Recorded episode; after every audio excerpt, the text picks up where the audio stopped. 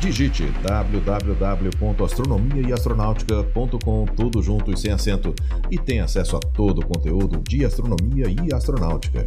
Não perca também nenhum dos quatro volumes da coleção Astronomia e Astronáutica, disponível com exclusividade na Amazon, e os videocasts de astronomia e astronáutica disponíveis no site e no YouTube.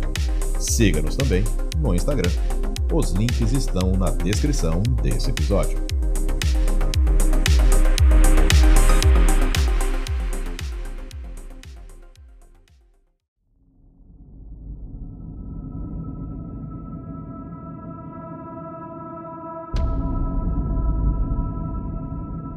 No episódio anterior, ouvimos sobre a mais polêmica e misteriosa missão já lançada em direção a Marte. Nesse episódio, vamos descobrir que mais um país entrou na corrida para Marte e, apesar da evolução das tecnologias, as dificuldades das missões para Marte continuavam. Olá, eu sou Floresberto, apresentador do podcast Astronomia e Astronáutica, e vou levar você nessa viagem.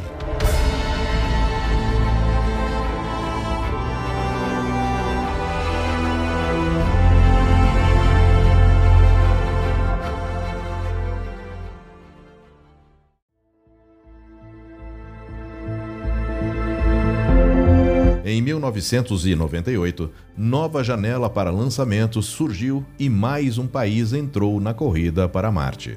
Foi o Japão, que no dia 4 de julho lançou a missão Planet B, ou Nozomi, que deveria chegar em Marte em 1999.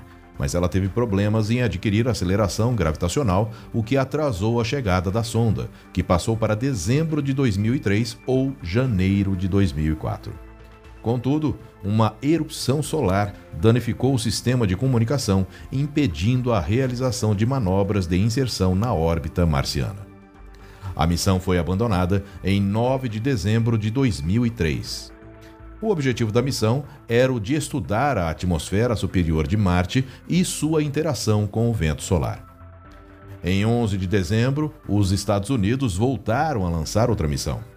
Ela era a Mars 98, uma missão orbitadora que consistia no envio de duas sondas distintas, sendo uma o orbitador Mars Climate Orbiter e o aterrissador Mars Polar Lander, que deveriam estudar o clima, a taxa de água e de CO2 em Marte. Em 23 de setembro de 1999, o Mars Climate Orbiter perdeu contato quando, devido a erros de navegação, passou muito perto da superfície, sofrendo superaquecimento e destruição na atmosfera marciana.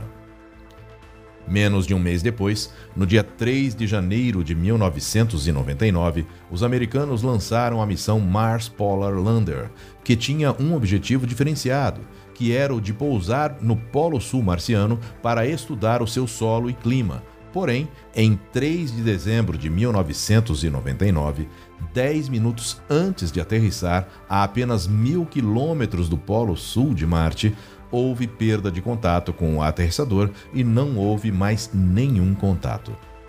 Após estudos e análises por parte dos técnicos e cientistas, acredita-se que houve o desligamento prematuro do motor de descida da nave, quando ela ainda estava a 40 metros da superfície do planeta, provocado pela abertura das pernas de pouso que provavelmente balançaram a nave, levando o computador a entender que ela já estava no solo, desligando assim o motor.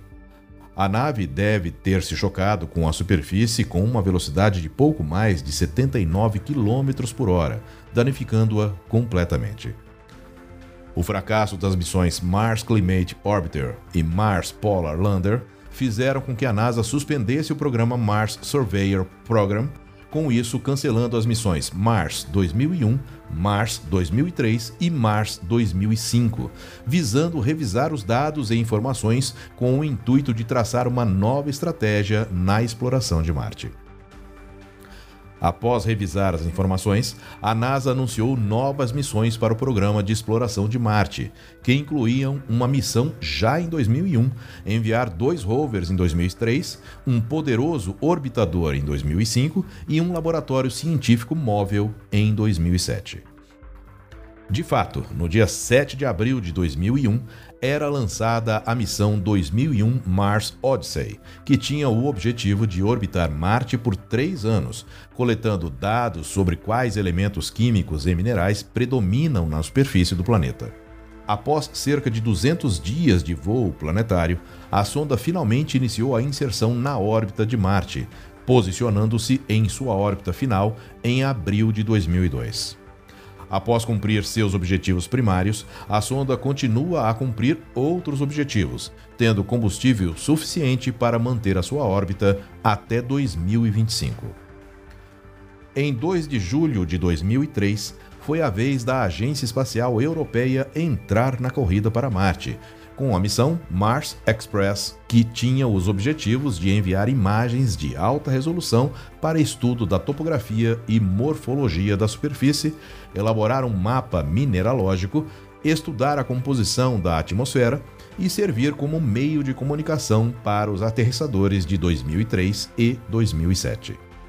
A missão foi denominada Mars Express e carregava consigo a sonda britânica Beagle 2, que tinha o objetivo de pousar em Marte.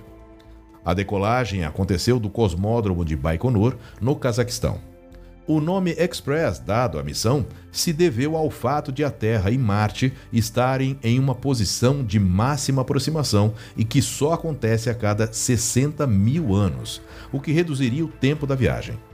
Outro motivo do nome foi a rapidez com a qual a missão foi projetada e executada. Em 25 de dezembro de 2003, a sonda Mars Express chegou a Marte e, neste dia, o aterrissador Beagle 2 entrou na atmosfera do planeta.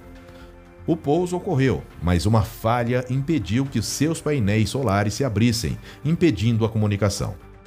Diversos contatos com o aterrissador foram tentados, mas falharam, e ele foi considerado perdido em 6 de fevereiro de 2004. Já o orbitador se inseriu com sucesso na órbita marciana. Em 22 de setembro de 2005, a Agência Espacial Europeia anunciou que a sonda entraria em fase estendida de dois anos, iniciando em dezembro de 2005. Em 2022, a ESA preparou uma atualização para a sonda Mars Express, para que os instrumentos a bordo da sonda parassem de usar o Windows 98, que havia sido descontinuado. Não foi revelado qual software iria ser utilizado a partir de então. No próximo episódio, ouviremos sobre as próximas missões enviadas ainda em 2003, aproveitando a aproximação entre a Terra e Marte. Se você gosta do conteúdo de astronomia e astronáutica, considere participar da campanha de financiamento coletivo com qualquer valor acessando apoia.se barra astronomia e astronáutica. O link está na descrição desse episódio. Sua contribuição ajudará a manter, melhorar e oferecer cada vez mais conteúdos de qualidade. Eu sou Floresberto, produzi e apresentei esse podcast Astronomia e Astronáutica. Até a próxima viagem.